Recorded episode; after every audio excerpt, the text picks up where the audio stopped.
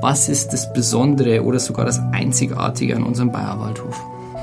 Ich glaube, das kann man nicht mit einer, mit einem einzelnen Satz beantworten. Es ist eine Kombination von vielen Einzelheiten, die es insgesamt zu was Besonderem machen. Servus miteinander aus Ihrem kleinen Paradies auf dem Lande zu einer neuen Folge von Miteinander reden, dem Podcast aus dem Wellnesshotel Bayerwaldhof. Servus miteinander, liebe Bayerwaldhof-Freundinnen und Freunde. Auch heute ist es wieder soweit. Es ist Miteinander Redenzeit. In Vino Veritas, im Wein liegt die Wahrheit. Eine passendere Einleitung kann es nicht geben, um den heutigen Gast in Folge Nummer 9 vorzustellen. Lassen Sie sich auch heute wieder einmal überraschen und viel Spaß mit unserem herzlichen, spannenden sowie authentischen Podcast namens Miteinander Reden. Den heutigen Gast kenne ich persönlich schon seit ganzen sieben Jahren. Gemeinsam haben wir nicht nur viele Schlachten auch schon in anderen Hotels geschlagen, sondern auch hier und auch dort mal das ein oder andere Glas auch miteinander getrunken. Er ist nicht nur Weinprofi und Maître par excellence, sondern auch ein großer und wichtiger Teil unserer Bayerwaldhof Servicefamilie. Als Restaurantleiter und Sommelier hat er unser Gourmet-Restaurant Das Leos nicht nur miteröffnet, sondern über viele Jahre hinweg sogar noch seinen eigenen Stempel aufgedrückt. Ich freue mich auf ein ganz spannendes Gespräch mit unserem Chef de Service im Restaurant Leos bei Stefan Brandl mit unserem Paul Wagner. Servus, Paul. Servus miteinander.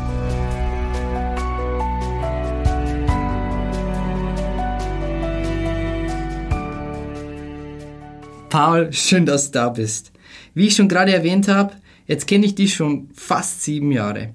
Und auch wenn ich dich in- und auswendig kenne und bestimmt der ein oder andere Stammgast vom Leos oder auch der ein oder andere Facebook-Freund über die Glühweinaktion, die was wir im Corona-Winter letzten Jahres gestartet haben, würde ich doch nochmal vorschlagen, stell dich doch noch einmal kurz selber vor. Wer bist du denn überhaupt? Ja, Paul Wagner mein Name, 32 Jahre alt, jetzt seit viereinhalb Jahren im Hotel und ich bin der Serviceleiter vom Leos. Und wir sind mal froh, dass du auch heute bei der Folge Nummer 9 mit dabei bist. Und ähm, für mich bist du ein ganzer einzigartiger Mensch und auch ein großer Mehrwert für den Bayerwaldhof im Übrigen. Magst du noch ein bisschen was über dich erzählen? Wo kommst du her? Ähm, erzähl ein bisschen was über dich und über deine Familie vielleicht. Ja, gebürtig bin ich in Ostthüringen. Äh, meine Eltern sind geschieden, das heißt, ich bin bei beiden aufgewachsen quasi. Meine Großeltern hatten viel mit meiner Erziehung quasi mit zu tun. Von daher, vielleicht bin ich manchmal noch ein bisschen oldschool und bin dann, nachdem ich das Abitur gemacht habe, nach Österreich ausgewandert. In diesem Sinne, äh, herzlichste Grüße an Ohm und an Ob zu Hause, bekannterweise. Ähm, ja, und was hast du, du hast ja gesagt, du bist ja dann quasi vom Thüringen dann äh, nach Österreich gegangen. Was hast du da gemacht, bevor du in den Bayerwaldhof gekommen bist? Ja, muss ich vielleicht ein bisschen weiter ausholen. Ähm, wo ich herkomme, ist gastronomisch nicht ganz so viel los. Das heißt, ich hätte eh meine Heimatstadt verlassen müssen und ähm, ob ich dann nach Hamburg, München oder irgendwo hingehe ähm, und eh nicht zu Hause bin, warum dann nicht gleich ein bisschen weiter in die Ferne? Österreich hat damals, genau wie heute und überall, extrem Lehrkräftemangel in der Gastronomie. Das heißt, ich konnte mir meinen Lehrbetrieb mehr oder weniger aussuchen. Und das war schon damals so, ja. War schon damals so, hat sich auch nicht verbessert seitdem. Ja, im Bayerwaldhof schon. Ähm, ich bin dann ins Alpbachtal gegangen. Wer es nicht kennt, es ist das kleinere Tal zwischen Zellertal und Wildschenau. Habe dort meine Lehre drei Jahre lang zum Restaurantfachmann absolviert. Habe noch eine halbe Saison mitgemacht. Bin dann äh, an Arlberg gegangen. War dann in der Nähe von Kitzbühel ein gutes Jahr lang am Aachensee und dann eben im Schlosshotel Felden in Kärnten. Was würdest du sagen, was sind dann äh, fernab der Ausbildung dann in Österreich die Mehrwerte gewesen für dich selbst, für deine Karriere, die was du dann quasi in Österreich, egal ob jetzt hoch am Berg oder tief im Tal, mitgenommen hast? Ja, zum einen dass ich mir den richtigen Lehrbetrieb ausgesucht habe. Also wir waren ein kleines vier Sterne, später dann vier Sterne S-Haus, wo ich sowohl in der Halbpension als in der Bar, als auch ähm, Außenbar im Sommer, also mit Nachmittagsgeschäft, Kaffee, Kuchen, als auch im à la carte mitarbeiten durfte, ähm, mir somit relativ viel anschauen konnte, um dann auch zu sagen, okay, das mache ich am liebsten. Und ähm, in dem Fall gefördert wurde, aber das Ganze halt auch oldschool-mäßig. Das heißt, tu was, verdien dir was, dann lernst du was. Schön. Dann war die letzte Position, das weiß ich ja natürlich äh, mindestens genauso gut wie du, das wunderbare Schloss am Wörthersee. Und dann bist du zu uns in den Bayerwaldhof gekommen. Jetzt sage ich natürlich nur pro forma halber. Wie, weshalb und warum? Ja, die Sache war die, ähm, in der Gastronomie, alles hat seine Halbwertszeit. Ich war dann gut drei Jahre äh, im Schlosshotel. Und ich will nicht sagen, dass ich einen Grant auf jemand hatte. Ich will nicht sagen, mir war nur noch langweilig, aber man hat einfach gemerkt, es wird wieder Zeit für was anderes. Ich habe mich dann umgeschaut. Die Idee war dann zusammen mit meiner Freundin vielleicht auch nach Schottland zu gehen. Dann war das ganze Thema Brexit, Brexit, Brexit da und wir haben uns überlegt, okay, wie schnell oder langsam das Ganze geht. Dann geht man nach Schottland, hat sich vielleicht ganz gut eingelebt und auf einmal heißt es, okay, wir müssen uns um eine Green Card bewerben, wissen nicht, wie alles wird. Und dann hat mich jemand angerufen, hat gesagt, ja, Freund von mir hat ein kleines Hotel im Bayerischen Wald, wir haben uns so lange nicht mehr gesehen, schaut doch mal vorbei, dann trinkt mal was zusammen. Gut, also von Kärnten ins Auto gesetzt, Bayerischen Wald gefahren, x-mal verfahren, Straßen jenseits von Gut und Böse. Willkommen im Bayerischen Wald. Und dann kommt man dort gefühlt am Arsch der Welt, einen Berg hoch auf einer Straße, wo kommen zwei Autos aneinander vorbeipassen und hat dort sein kleines Paradies, was mich wahnsinnig überrascht hat, weil natürlich hat man sich dieses kleine Hotel vorher angeschaut ähm, es gab kein à la carte Restaurant, kein Gourmet-Restaurant, was irgendwie beworben wurde und eigentlich wusste da jemand, dass ich nur à la carte bzw. Gourmet mache. Und dann war die Überraschung so größer, dass eben geplant war, das Leos aufzumachen. Tja, und somit könnte es keine passendere Überleitung geben, weil der Bayerwaldhof jetzt der karrieretechnische Lieblingsplatz gekommen ist, dann kommen wir jetzt zu der Kategorie Mein Podcastplatz, mein Lieblingsplatz.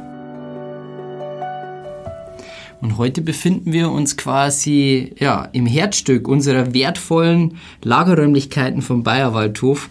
Gemeinsam haben wir unser ganz gemütliches Tischel aufgebaut und ja, hocken jetzt quasi zwischen Weißwein und Rotweinlager mit wunderschönem Blick zu unserem köstlichen Spirituosenlager. Paul, warum hast du dir denn heute den Lieblingsplatz dann dort ausgesucht?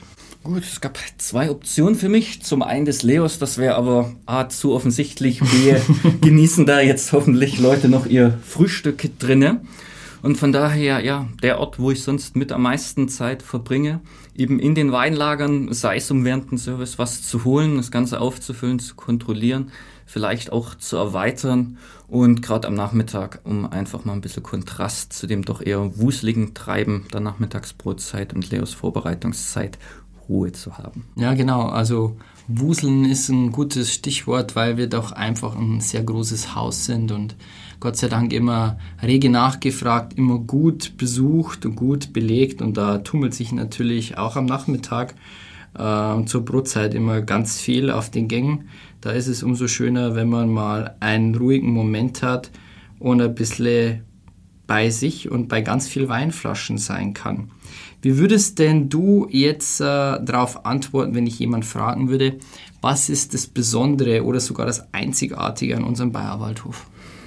Ich glaube, das kann man nicht mit einer, mit einem einzelnen Satz beantworten. Es ist eine Kombination von vielen Einzelheiten, die es insgesamt zu was Besonderem machen. Zum einen ein Hotel, wo man sagt, es ist äh, vom Interieur, von der Ausstattung, vom Angebot, also ich sage nur über 10.000 Quadratmeter Spa-Bereich, ähm, was ich auf der anderen Seite nicht in irgendeine Kategorie, insbesondere Sterne-Kategorie, ähm, pressen lässt, so schon mal ähm, einzigartig. Das Ganze noch familiengeführt und wir kennen das Spiel beide über ähm, ja, Companies, ja. Ähm, wo man wegen jedweder Sache einen Antrag stellen muss, Sachen teilweise ewig stehen und warten und man hier einfach kurze, direkte Wege hat, mit einer Familie, die das Ganze führt, die auch immer da ist, immer anzusprechen ist, immer Zeit hat. Ähm, weitergehend übers Personal einfach und wenn man sich die ganzen Bewertungsbögen durchlässt, kann man sagen, äh, wenn man auf was stolz sein kann, dann ist das einfach ähm, ja das Leben im Hotel. Ähm, mit den Mitarbeitern, sei es Freundlichkeit, sei es ähm, Fachwissen, sei es etwaige Expertise, ähm, die Tatsache, dass man eine eigene Baufirma hat, ähm, Haustechniker, da nochmal liebe Grüße. Also ich war in vielen Hotels so schnell, unkompliziert und professionell, wie da Sachen gehandhabt werden, ist wirklich der Wahnsinn. Ähm, über ein Marketing-System, wo man sagt, man ist nicht auf Booking zu finden. Man hat jetzt in den letzten Jahren die Website erst eigentlich ins 21. Jahrhundert gebracht und es läuft immer noch viel über Mundpropaganda und Empfehlungen. Und ich kann mich noch dran erinnern, das eine Mal Leos Gast ein bisschen jünger als ich ähm, hat erzählt, dass ein Opa von ihm quasi das Hotel empfohlen hat. Und da muss ich sagen, wenn die Range so weit ist, dass es jemanden mit Ende 20, Anfang 30 genauso gut gefällt wie mit einem Opa, der definitiv den 70. Geburtstag gefeiert hat, muss man sagen, hat man doch schon einiges richtig gemacht. Ja, da hast du recht. Hast du schön gesagt. Und jetzt hören natürlich ganz, ganz viele Stammgäste zu, natürlich auch Mitarbeiter von uns und Mitarbeiterinnen.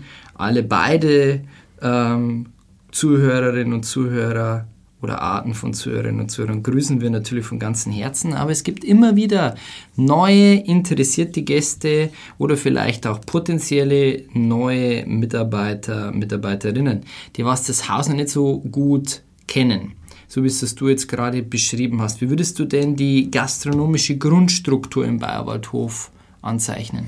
Ja, mit einem Wort eigentlich rundum sorglos Paket. Fangen wir in der Früh an, man steht auf, man hat ein Frühstücksbuffet, was ich international nicht verstecken muss, arrogant gesagt, weil ich nichts damit zu tun habe, im Bayerischen Wald definitiv ein Alleinstellungsmerkmal hat. Vor Corona und hoffentlich auch wieder nach Corona ähm, mit einer Auswahl, die seinesgleichen sucht. Ähm, wenn man dort lang genug sitzt, kann man eigentlich fast sitzen bleiben bis zur Nachmittagsbrotzeit. Machen auch ein paar ähm, wo man über Kuchen, Salate, warme Gerichte ähm, oder einfach nur bei einem kleinen Kaffee auf der Terrasse den Tag genießen kann, zwischen Spa, zwischen bisschen Fitness und das Ganze dann eigentlich so lange geht, dass man nahtlos schon wieder ans Abendessen anknüpfen kann. Das Ganze mit verschiedenen Buffet- und Themenabenden oder eben auch Candlelight-Dinner, wo man sagt, es ist einfach ein bisschen opulenter, aber das hat man sich im Urlaub auch verdient. Hm. Abschluss an der Bar mit einem guten Sortiment, preis-leistungsmäßig fast schon lächerlich gut. Sind wir stolz drauf.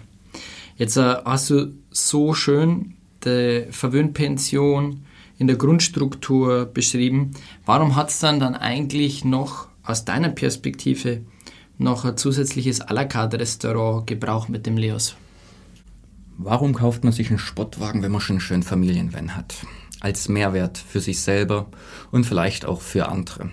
Wenn man was Besonderes möchte, sei es jetzt für den Hausgast, für den Geburtstag, den Hochzeitstag oder weil man einfach diesen, das ist nicht negativ gemeint, Hotelalltag entkommen möchte, für externe Gäste, die einfach was Gutes essen möchten, als auch als Mehrwert, dass man sagt, okay, wir sind in dieser Gourmet-Landschaft mit dabei.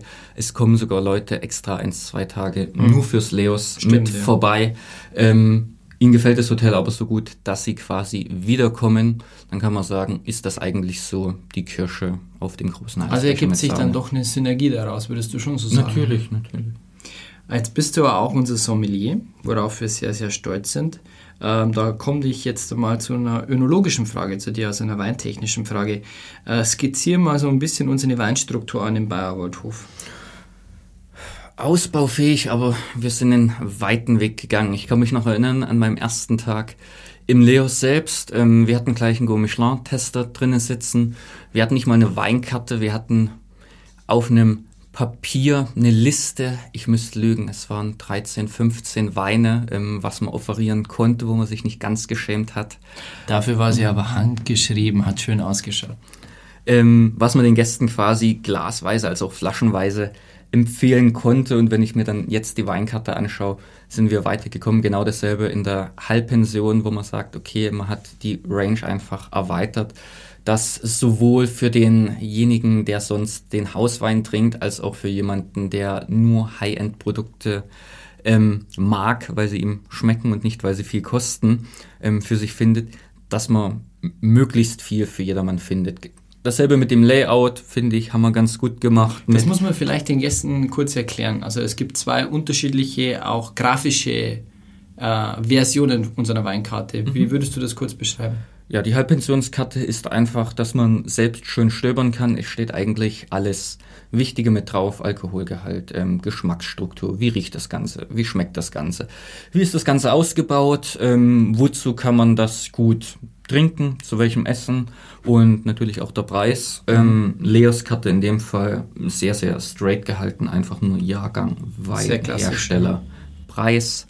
Ähm, und in dem Fall, es deckt sich ein Teil dieser beiden Weinkarten, weil es wäre blöd zu sagen, nein, im Leos sind nur gute, hochpreisige Weine. Es gibt genauso gute, günstige Weine oder günstigere Weine wo man sagen kann, ähm, es sollte für jeden Geldbeutel und jeden Geschmack was dabei sein und andersrum dann natürlich auch, dass man sagt, man hat hochwertigere Produkte auf der Halbpensionsweinkarte. Geschmack ist eine super Überleitung, denn einen richtig tollen Geschmack gibt es auch in unserem schönen Sterne-Restaurant, nämlich dem Leos. Das, was ja quasi dann deine Genussarena ist, im wahrsten Sinne des Wortes. Erklär doch mal den Zuhörerinnen und Zuhörern, was für eine Art Restaurant ist denn das Leos für dich?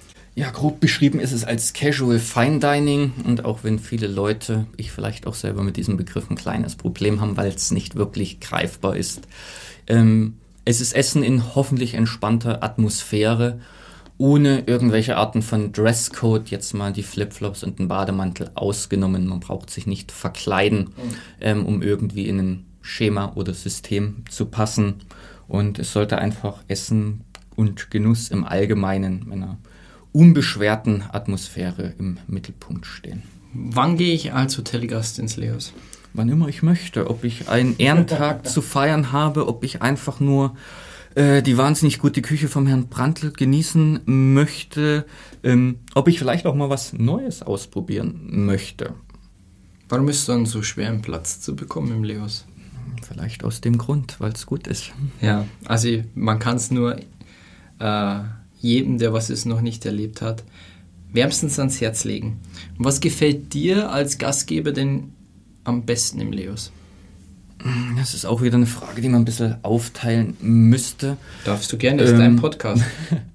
Zum einen natürlich, ähm, dass ich nach der Öffnung wahnsinnig viel selbst mitmachen konnte, weil mhm ich bin lang genug in der Gastronomie, um zu sagen, mir gefallen Sachen, mir gefallen Sachen gar nicht und da hat auch jeder eine andere Meinung drüber und das ist komplett in Ordnung.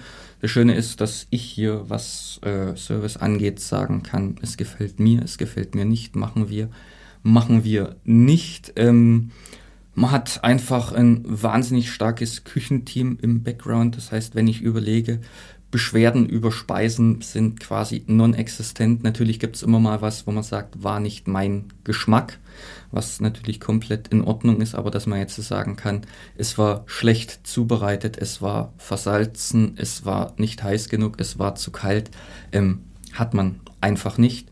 Und das nächste ist eigentlich das, diese relativ breite Gästestruktur. Von Gästen, ganz überspitzt gesagt, das erste Mal im Restaurant, Essen, wo es keine Papier, sondern Stoffservietten gibt über Gäste, die ähm, die drei und zwei Sterne Restaurants in nicht nur Deutschland ähm, rauf und runter besucht haben und dann trotzdem noch sagen, ja, es war oder gerade deswegen sagen, äh, es war trotzdem ein sehr gelungener Abend macht es auch interessant. Also würdest du sagen, dass es einen Überraschungs, eine Überraschungsqualität, einen besonderen Überraschungseffekt gibt für Gäste, die was zum ersten Mal im Leos sind? Äh, es kommt immer darauf an, mit was für Erwartungen man in ein Restaurant geht. Wenn die übertrieben hoch sind und man jetzt der Meinung ist, weil ich fürs Essen ähm, sechsmal so viel bezahle wie sonst und es muss mich sechsmal so satt machen und sechsmal so glücklich machen, ist die Frage halt offen, wie man das Ganze messen kann Ähm, am Ende nimmt man Geld in die Hand und sollte eine Erinnerung haben, denn wie heißt es so schön, Geschmack ist vergänglich, aber die Erinnerung bleibt. Ähm, und wenn das gegeben ist, würde ich sagen, haben wir unsere Arbeit sowohl in der Küche als auch im Service richtig gemacht. Und es gibt doch nichts Besseres, als in Erinnerung zu investieren. Aber das kommt jetzt so rüber, als ähm, ja, wäre jetzt das Leos höchstpreisig. Ich finde zum Beispiel, dass wir eine total faire Preisleistung haben als Sterne-Restaurant. Natürlich, als Sterne-Restaurant haben wir eine extrem faire Preisleistung. Und wir brauchen jetzt nicht mit Fleischunternehmen wie Tonis anzufangen. Mhm.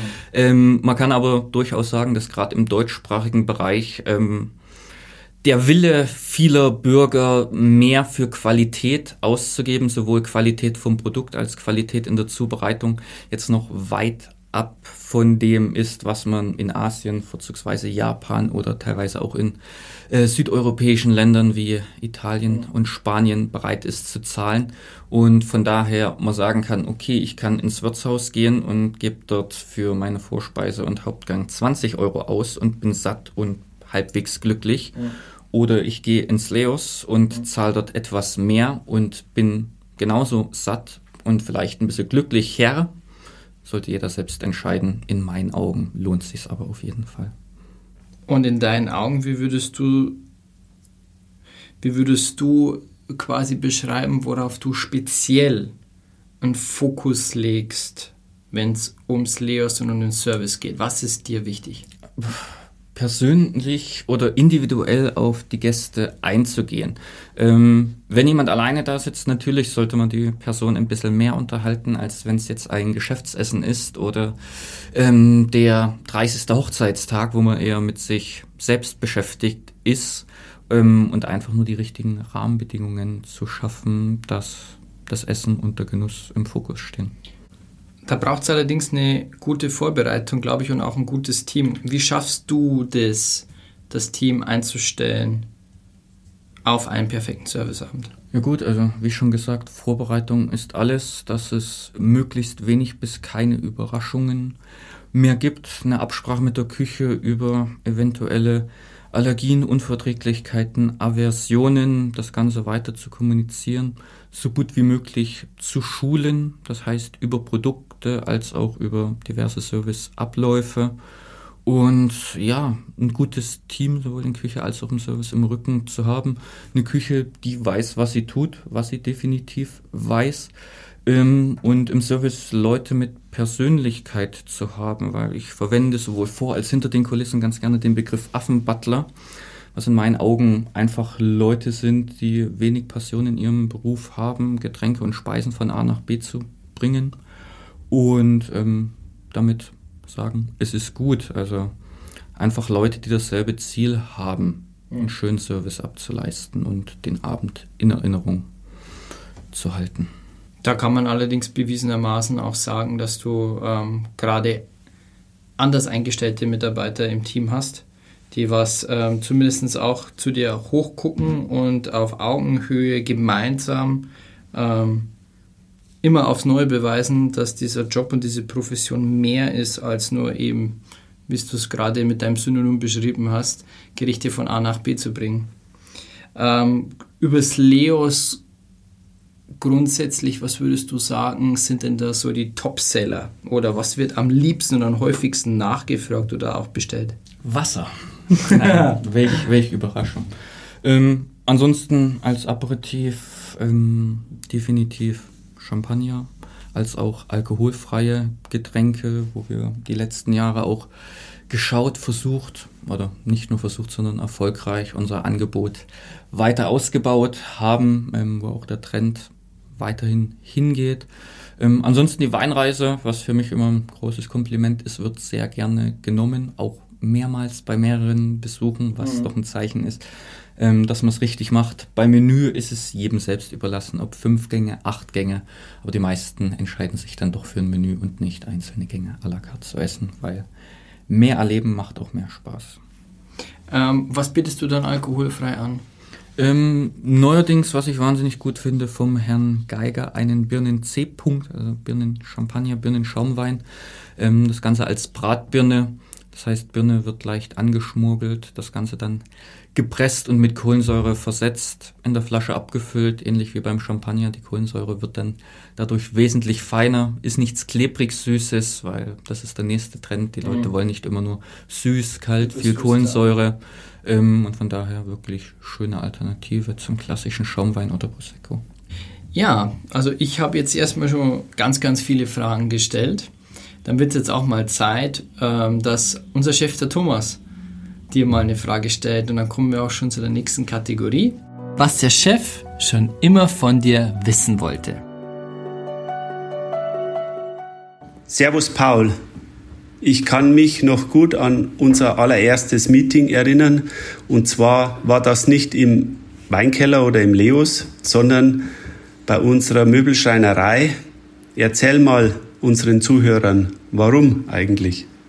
Ja, ich kann mich noch gut dran erinnern, weil ähm, so schön wie das Leos optisch und vom Interieur war, ähm, gab es halt einfach Probleme darin, einen gescheiten Service zu machen. Und Problem war einfach, wir hatten zu wenig Ablageflächen oder Sachen überhaupt hinzustellen. Und nachdem dann neue Gläser bestellt waren ähm, von Zwiesel und das Ganze auch in einer gewissen Tiefe, was die Auswahl angeht, ähm, hat man dann gemerkt, okay, ich kann entweder zwei Gläser von jedem, von jeder Serie auf unser Sideboard stellen, was mir am Abend, wenn Weinreisen geht, relativ wenig bringt. Oder wir vergrößern das Ganze einfach noch, dass man ein gescheites Mise en place, also eine gescheite Vorbereitung machen kann. Und deswegen war es relativ einfach, mehr Platz, mehr ja. Stauraum. Und der Schreiner hat dann auch wirklich richtig schöne Servanten hingezimmert. Das ist im Übrigen genau das, was du eben gesagt hast.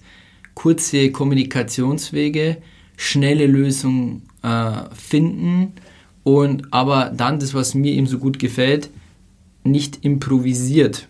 Schaut jetzt aus, als wäre es genauso gedacht gewesen. Thema Wein möchte ich mit dir ein bisschen sprechen. Wie siehst du denn so die grundsätzliche Hauptaufgabe eines Sommeliers in einem Restaurant? Ja, zum einen natürlich Gestalten der Weinkarte, dass das Ganze für möglichst viele Gäste interessant ist. Für mich persönlich natürlich auch ähm, das Ausarbeiten von Weinreisen zum aktuellen ähm, Gourmet-Menü und äh, nicht zuletzt natürlich die Weinempfehlungen, wo es immer ein bisschen mit um das Antizipieren der Gäste, ihre Wünsche, das Kommunizieren und das persönliche Eingehen auf Wünsche und manchmal auch einfach nur gutes Raten angeht. Und ähm, ja, eine persönliche Nähe aufbauen, sich vielleicht noch ein, zwei Sachen über Stammgäste zu merken, was man mag, was man nicht mag. Und das sind definitiv die Hauptaufgaben. Man braucht ja da eine Grundkompetenz und ein Grund-Know-how. Wie hast du dir das angeeignet? War es jetzt mehr Wein studieren oder doch eher mehr Wein trinken? Oder beides davon? Ich glaube, das eine geht ohne das andere nicht, weil in der Theorie zu wissen, wie ein Wein schmeckt, und dann hat man doch einen Ausreißer dabei, der anders schmeckt. Also über Rebsortengebiete schlau machen, das Ganze probieren, so gut wie möglich zu merken, ähm, sind definitiv mit die wichtigsten Aufgaben. Ähm, ist immer ganz lustig, weil viele Leute denken, man braucht eine unheimlich feine Nase oder einen unheimlich feinen Geschmackssinn. Ähm, wenn man dann ans Ende der Stufe kommt, ähm, und über Master of Wine, Master Sommeliers und alles weitere angeht, ist das auch definitiv wichtig und richtig. Ähm, ich glaube aber für den normalen Durchschnittssommelier mhm. ähm, reicht ein normales Riechorgan und relativ viel riechen und probieren. Also Basis-Know-how und ganz viel Leidenschaft. Mhm. Das sind so mal die Grundzutaten. Und was macht für dich einen richtig guten Sommelier aus? Egal ob jetzt Master, Superclass oder Standard. Äh ja, Passion für seinen Beruf grundsätzlich, weil ich glaube, ich kann noch so gut sein, wenn ich das Ganze mhm. nicht rüberbringe, sowohl als Lehrer an der Schule als eben auch im Restaurant. Ähm, bin ich nicht so gut, wie ich sein könnte oder eigentlich bin. Das nächste ist einfach auf Personen einzugehen ähm, und sich quasi in ihre Lage zu versetzen und nicht unbedingt den Wunsch zu haben, was besonders hochpreisiges, vielleicht noch mit einer Wahnsinnsgewinnspanne hm. zu verkaufen, sondern quasi für jeden Topf den passenden Deckel zu finden, auch wenn das eins, zwei Versuche mehr braucht, als man eigentlich vorhatte. Es hören ja auch wieder viele ähm, junge Mitarbeiterinnen und Mitarbeiter zu, potenzielle Interessierte, die was vielleicht auch mal das Karriereziel haben, Sommelier zu werden. Was würdest du sagen, was sind dann so die persönlichen Mindestanforderungen, die was man dann braucht eben, um quasi dort auch erfolgreich zu sein?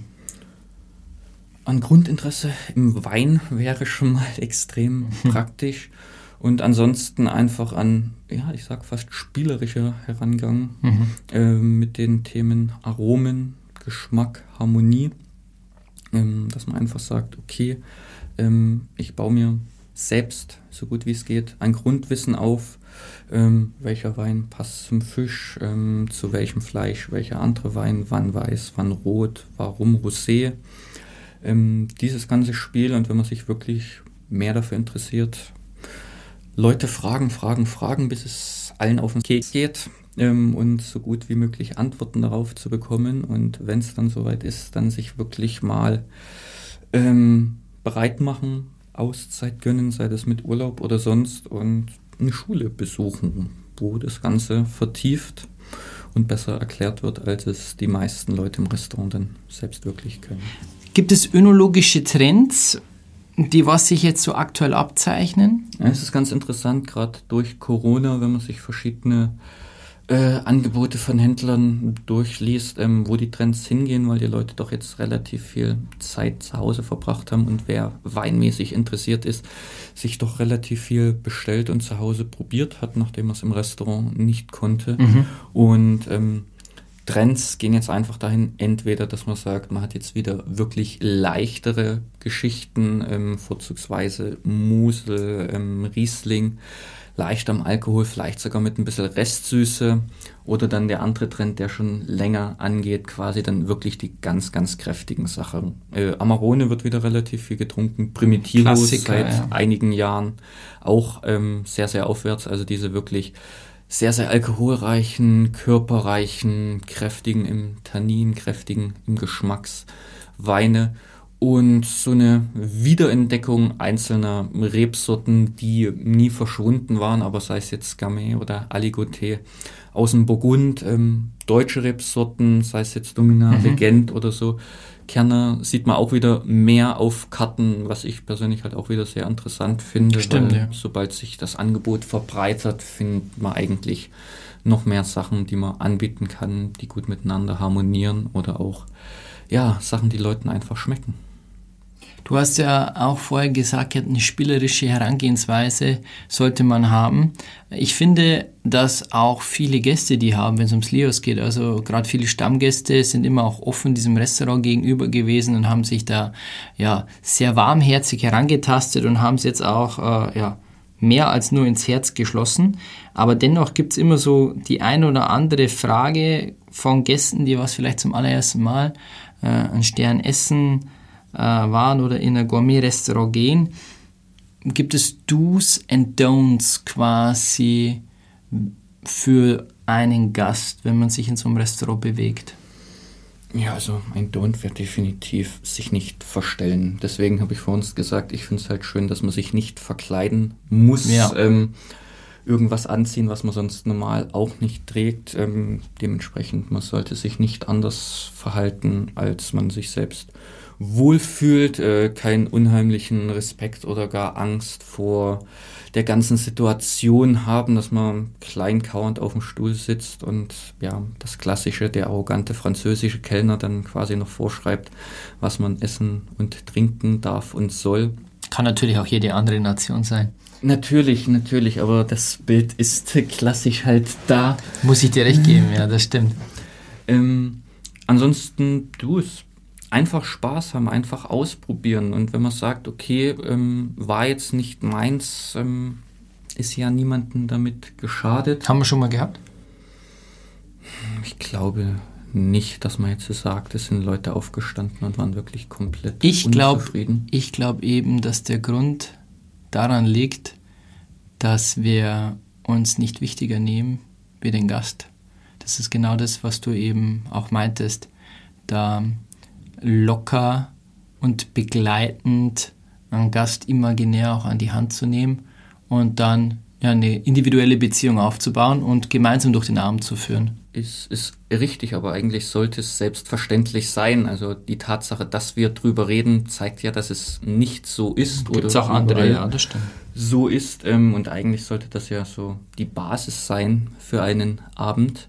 Ähm, ansonsten bei Don'ts jetzt von uns mal abgesehen nichts unbedingt aufschwatzen lassen, was man nicht wirklich möchte, weil man hm. mit der Situation beim ersten Mal doch eben etwas überfordert ist. Ähm, du es definitiv Neues auszuprobieren.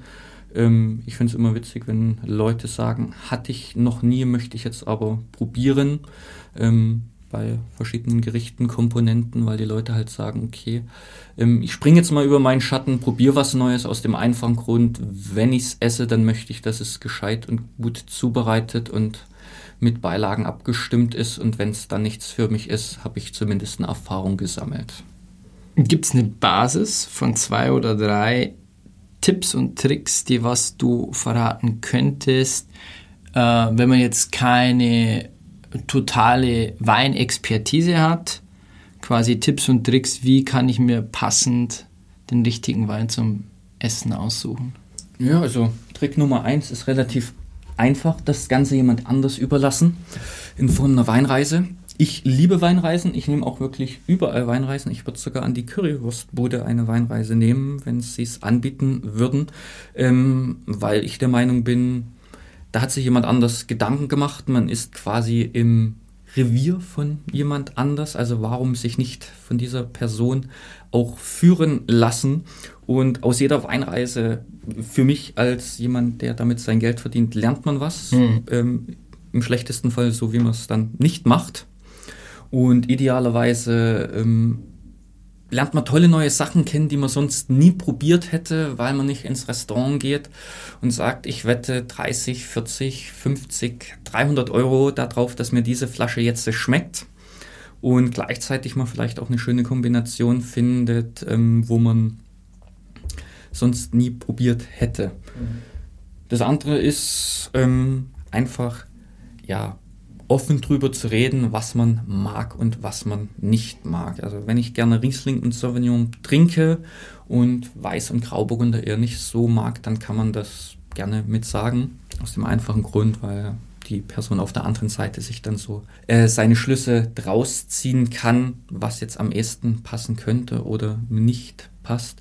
Ansonsten, was ich auch immer ganz interessant finde und mache, äh, Weinkarte einfach mal durchzustöbern und Sachen, die interessant klingen, da nochmal nachzufragen, wie es sich jetzt genau verhält, nachzufragen. Und wenn alles reißt, vielleicht doch wieder beim Alten zu landen. ja. Was ich auf jeden Fall jetzt nicht mag, ist, jetzt schon festzustellen, dass Folge Nummer 9 fast am Ende ist und deshalb möchte ich gerne noch die Überleitung mit dir finden zu die drei Fragen, die was immer unseren Podcast miteinander eben beenden, mit der Bitte um eine kreative Antwort. Und dann wären wir bei Frage Nummer eins, was der Bayerwaldhof für mich ist. Ähm, ein spezielles Hotel mit besonderen Gästen und Mitarbeitern. Die zweite Frage, mein persönliches Learning aus der verrückten Corona-Zeit. Gastronomie und Restaurants sind bei Gott nicht essentiell, das haben wir alle gemerkt, deswegen sollte jeder Besuch auch was Besonderes sein. Die dritte und letzte Frage ist, beschreibe in einem Satz, was Miteinander für dich bedeutet. Ein gutes Zusammenspiel zwischen Küche und Service und ein gutes und starkes Team im Rücken zu haben. Vielen Dank, Paul. War eine richtig tolle Folge. Und ja, ich habe jetzt ein bisschen durchbekommen. Ich weiß nicht, wie es dir geht. Definitiv. Ja, wir werden uns jetzt wahrscheinlich ein Primitivo jetzt mal gönnen. Wir sitzen ja relativ nah an der Quelle hier und ja, entschuldigen uns dann für den heutigen Tag noch einem, mit einem wichtigen Meeting im Weinkeller.